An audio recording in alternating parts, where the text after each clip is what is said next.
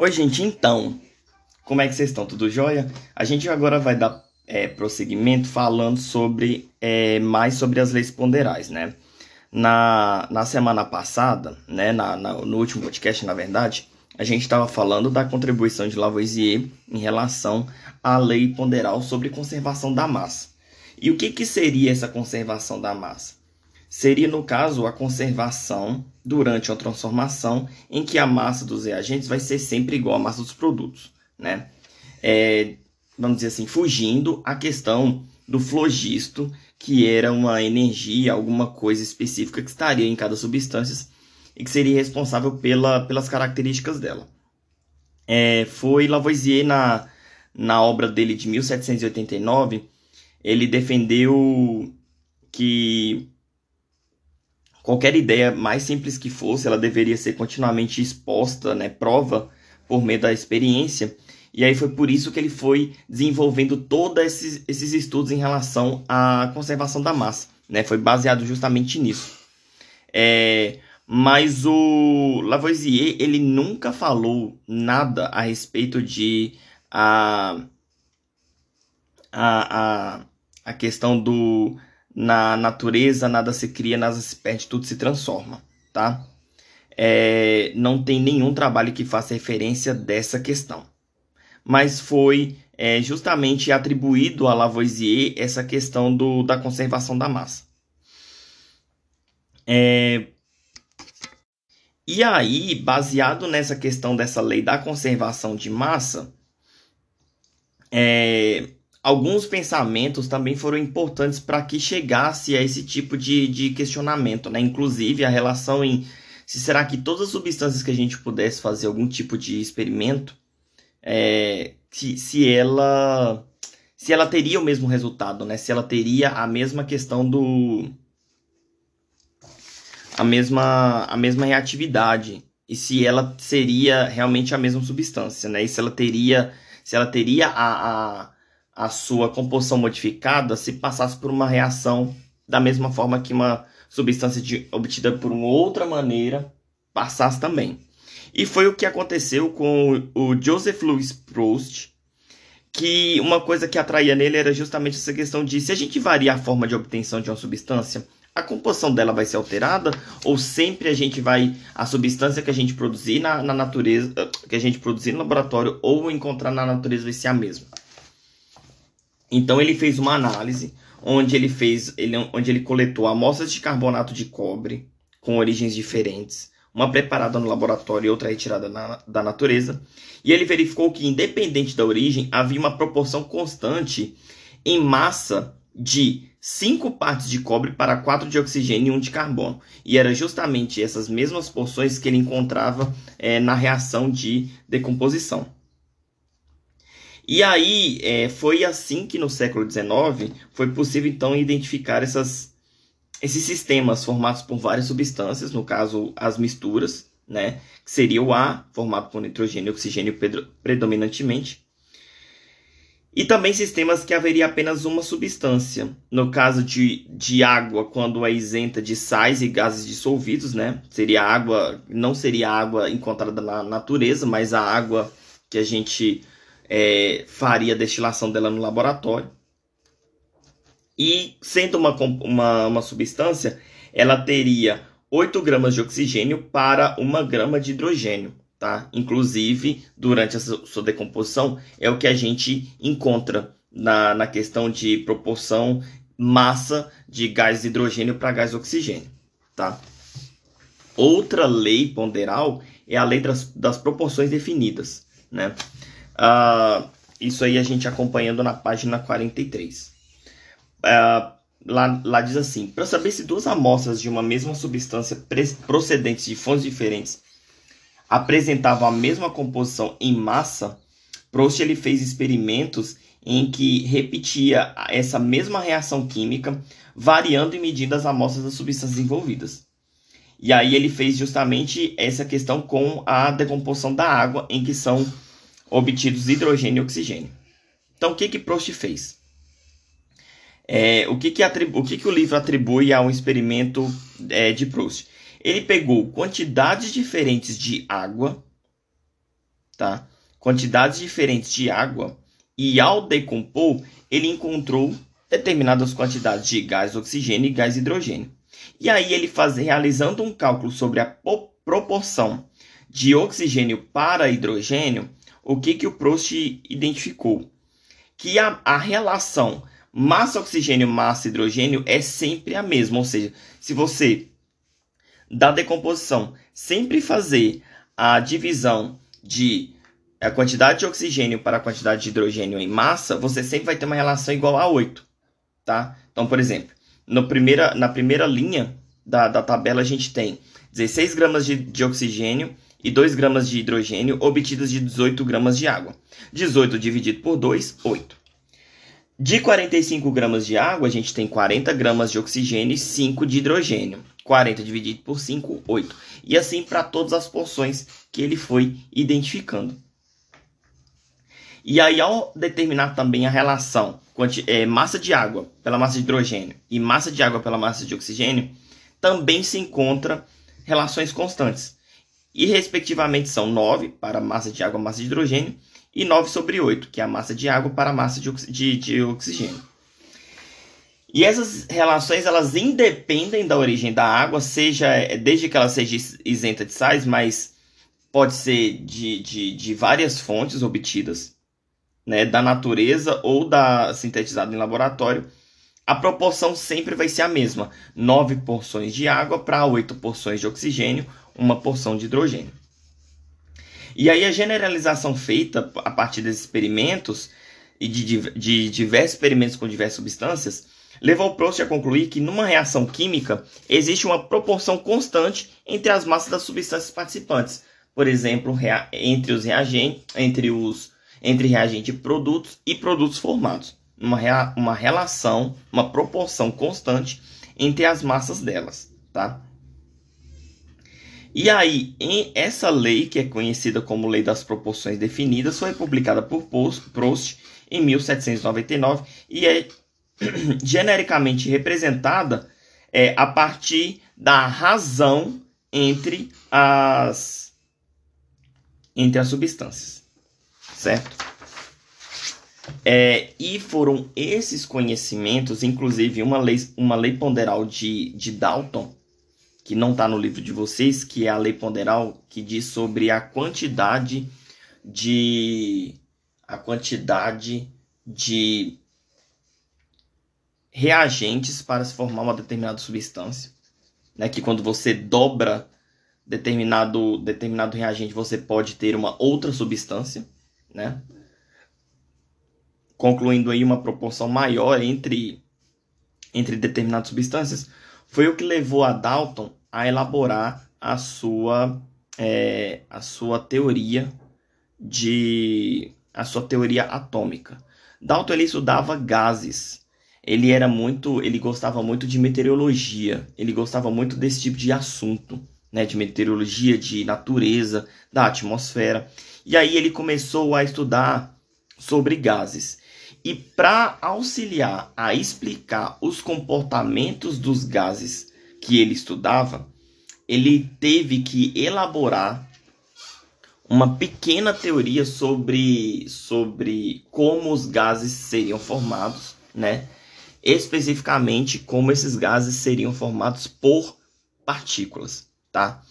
O, o estudo principal de Dalton não foi o modelo atômico. O principal estudo de Dalton foi sobre gases, tá? E aí, de um trabalho gigantesco dele, ele reservou algumas páginas para poder é, dizer é, para poder então é, para poder trazer uma teoria baseada em outros estudos, né, em outras teorias também, que ajudariam a explicar como que, que seriam o comportamento desses gases e, portanto, uma nova teoria de constituição da matéria, já que naquela época o que era principalmente o que era principalmente é, trazido, estudado sobre a composição da matéria era justamente aquela teoria das quatro raízes elementares: água, fogo, terra e ar, e os seus humores, né, suas combinações, que é o quente, o frio, o seco e o, e o úmido, é, que desde os gregos, é, em datas antes de Cristo, até mais ou menos a época de Dalton, é, elas eram muito difundidas e, e a maioria da, da, dos, dos cientistas e dos estudiosos acreditavam e faziam seus estudos em relação a esse tipo de composição da matéria.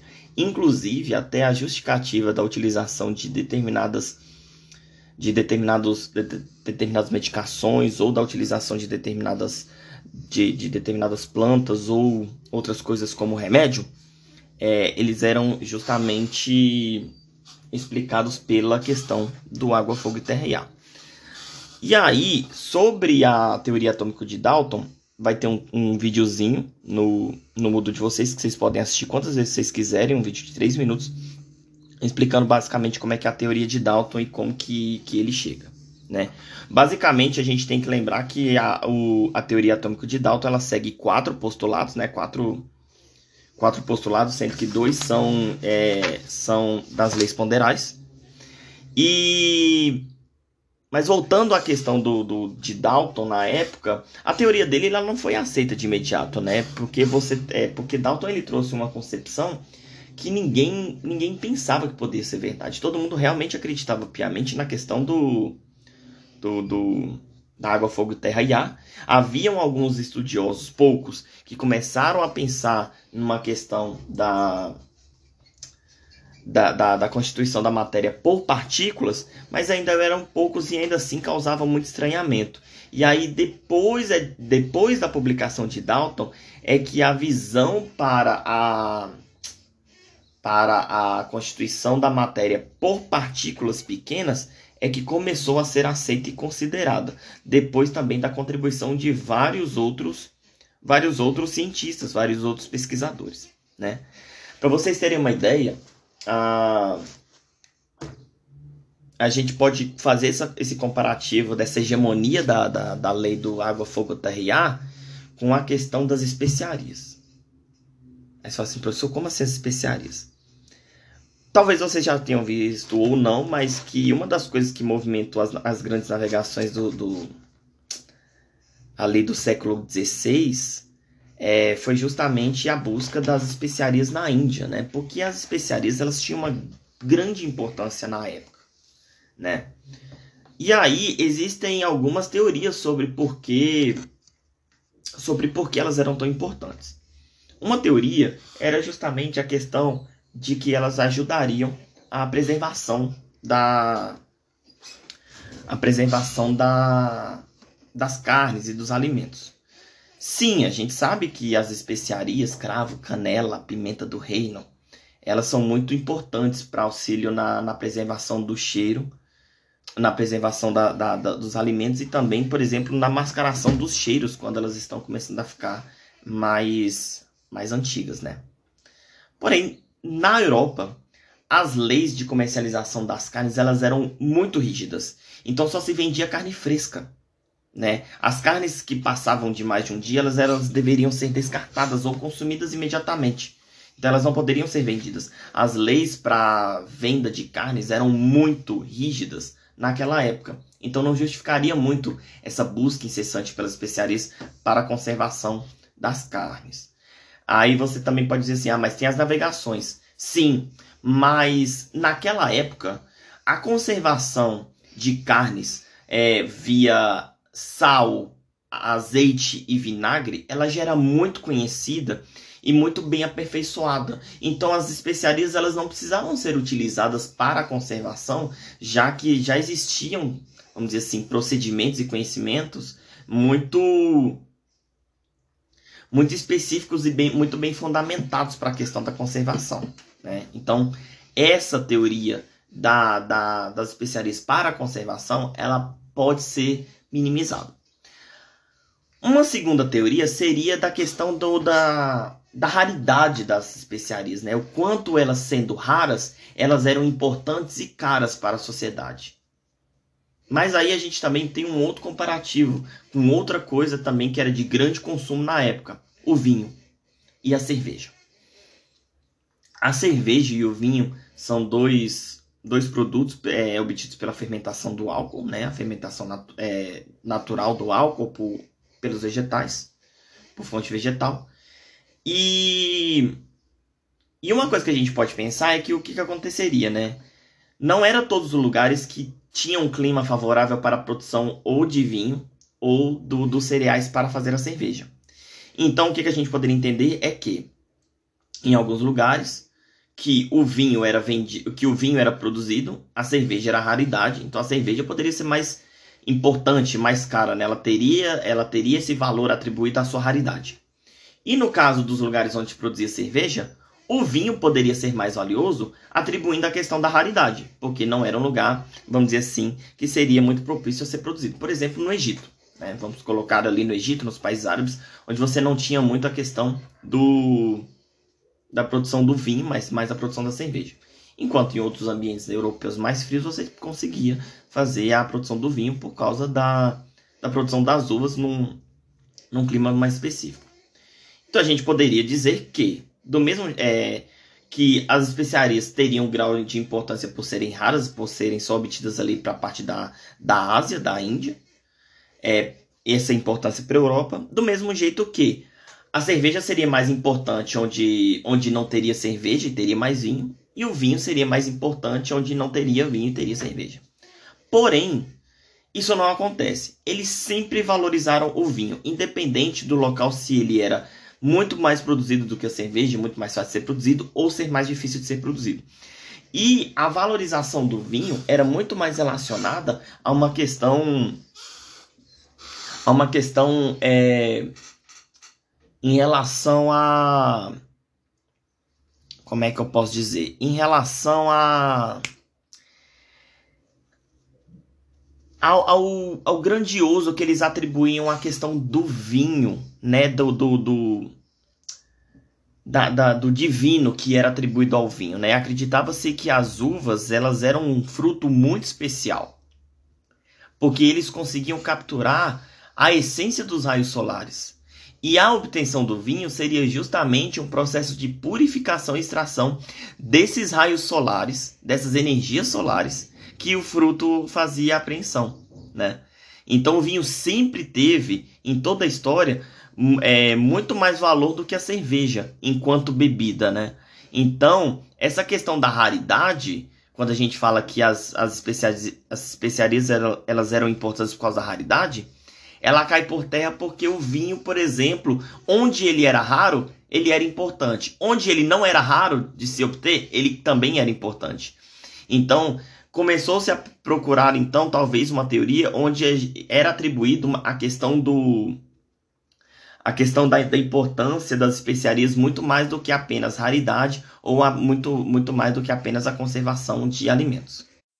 Talvez agora o áudio vai ficar melhor porque eu botei um microfone e não vai ficar a minha cadeira fazendo barulho. Pelo menos estava me incomodando e eu acho que talvez estaria incomodando vocês.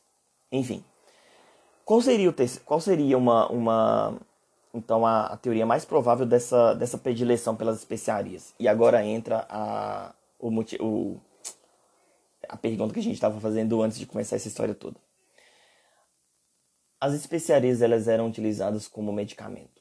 Já existiam muitos estudiosos, muitos pesquisadores que sabiam que determinadas especiarias elas poderiam ser benéficas na saúde, né? Então existem vários relatos, várias publicações nessa época em que diziam, por exemplo, ah, a especiaria tal ela é boa para, para dores de garganta, para é, males do, do, do, males da alimentação, é, para dores nos olhos, dores de cabeça. Então existem muitas, muitas, muitos relatos escritos naquela época sobre a importância das especiarias. E uma das coisas mais importantes é que as especiarias elas eram consideradas fármacos que auxiliariam a preparação de determinadas comidas para que as pessoas não sofressem os males que essas comidas poderiam trazer por, de, por, por um desarranjo no organismo. Vamos lá. Como assim? Era entendido que o nosso organismo, ele era, nosso organismo sendo perfeito, ele era então é, dotado das, das de proporções ideais é, de, das quatro raízes elementares: água, fogo, terra e ar. Especialmente dentro no, do nosso estômago, que era considerado como se ele fosse uma grande panela, né? Onde lá dentro os alimentos seriam cozidos, né? Então, atribuía-se às carnes é, características do tipo quentes, frias, secas e úmidas, de acordo com o que eles caracterizavam como a proporção das raízes elementares naquele alimento. Por exemplo, é, determinadas carnes de determinados animais consumidos na época, é, elas eram consideradas, por exemplo, mais frias e úmidas.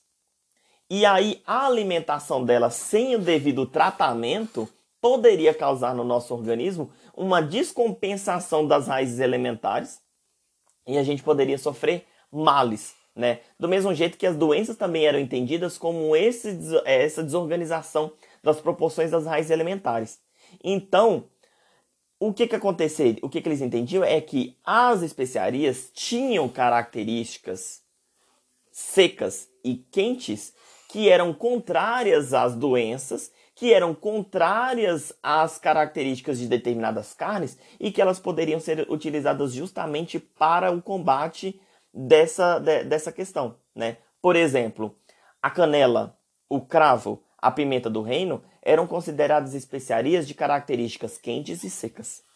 E elas eram utilizadas para o cozimento de carnes frias e úmidas para justamente você ter a compensação desses humores, a compensação das raízes elementares para que a gente pudesse fazer a alimentação delas sem que a gente pudesse ter algum tipo de desequilíbrio no nosso organismo e a gente manifestar algum tipo de doença relacionada com determinados humores. Por exemplo, o mais comum é, seria o humor frio e úmido, né? Se a gente for parar para pensar, por exemplo, uma gripe, é, uma, uma, uma gripe, um resfriado, ele estaria, por exemplo, relacionado a uma doença de descompensação, onde você teria maior proporção de frio e úmido no seu organismo, né? E aí você precisaria, então, de fazer uma alimentação baseada é, no, numa proporção mais quente e seca para poder fazer esse tipo de balanceamento. Então, o interesse das especiarias era muito mais medicinal e muito mais para a questão é, de saúde e não tanto da questão de raridade e delas serem simplesmente especiais por serem especiais por serem gostosas. Ah, inclusive, a, a, as especiarias que hoje a gente usa para doce, que é, por exemplo, a noz moscada, a, o cravo e a canela, eles eram especialmente utilizados para é, na cozinha de alimentação, na, na, na cozinha de carnes, né? Na, no, no cozimento de carnes, na, nos pratos salgados. A incorporação desses para os pratos doces é relatado que aconteceu na França, porque foi a, é, foi a culinária mais, é, vamos dizer assim, do, do, do, do século mais, mais recente, é atribuído a atribuído à cozinha francesa. Não que o interesse pelo doce não acontecia em outras, civiliza outras civilizações. Porém, a, a, história dá mais importância para a, para a cozinha francesa em relação ao, aos doces. Né? Então, as especialistas vieram contribuir para os doces é, depois. É, eu não estou com meu livro de história da alimentação, ele está emprestado para um aluno, mas lá com certeza ele é, tem muito mais relatos sobre a origem do açúcar, de onde veio. Mas enfim, aí já é outra história, outro podcast. O podcast ficou grande porque ele ficou mais um, um, uma contação de história para vocês, né? Eu espero que vocês tenham gostado, tá? É, qualquer coisa, vou deixar um, vou deixar então um vídeo e o, o vídeo de Dalton, né, no, no o vídeo de Dalton lá no Moodle com o questionário, tá? Também vai ter um, na verdade são dois vídeos, né? É um vídeo sobre modelos atômicos, já que a gente vai começar a falar sobre modelos atômicos com Dalton, e, e o, o modelo atômico de Dalton propriamente dito. Vai estar tá lá, o vídeo bem legal, é, de três minutinhos cada um, e vai ter uma pergunta no final do vídeo, e aí o, o questionário vai ser justamente para responder esses vídeos, tá bom? É isso, gente. Beijos. Obrigado por terem ouvido. Até mais. Tchau, tchau.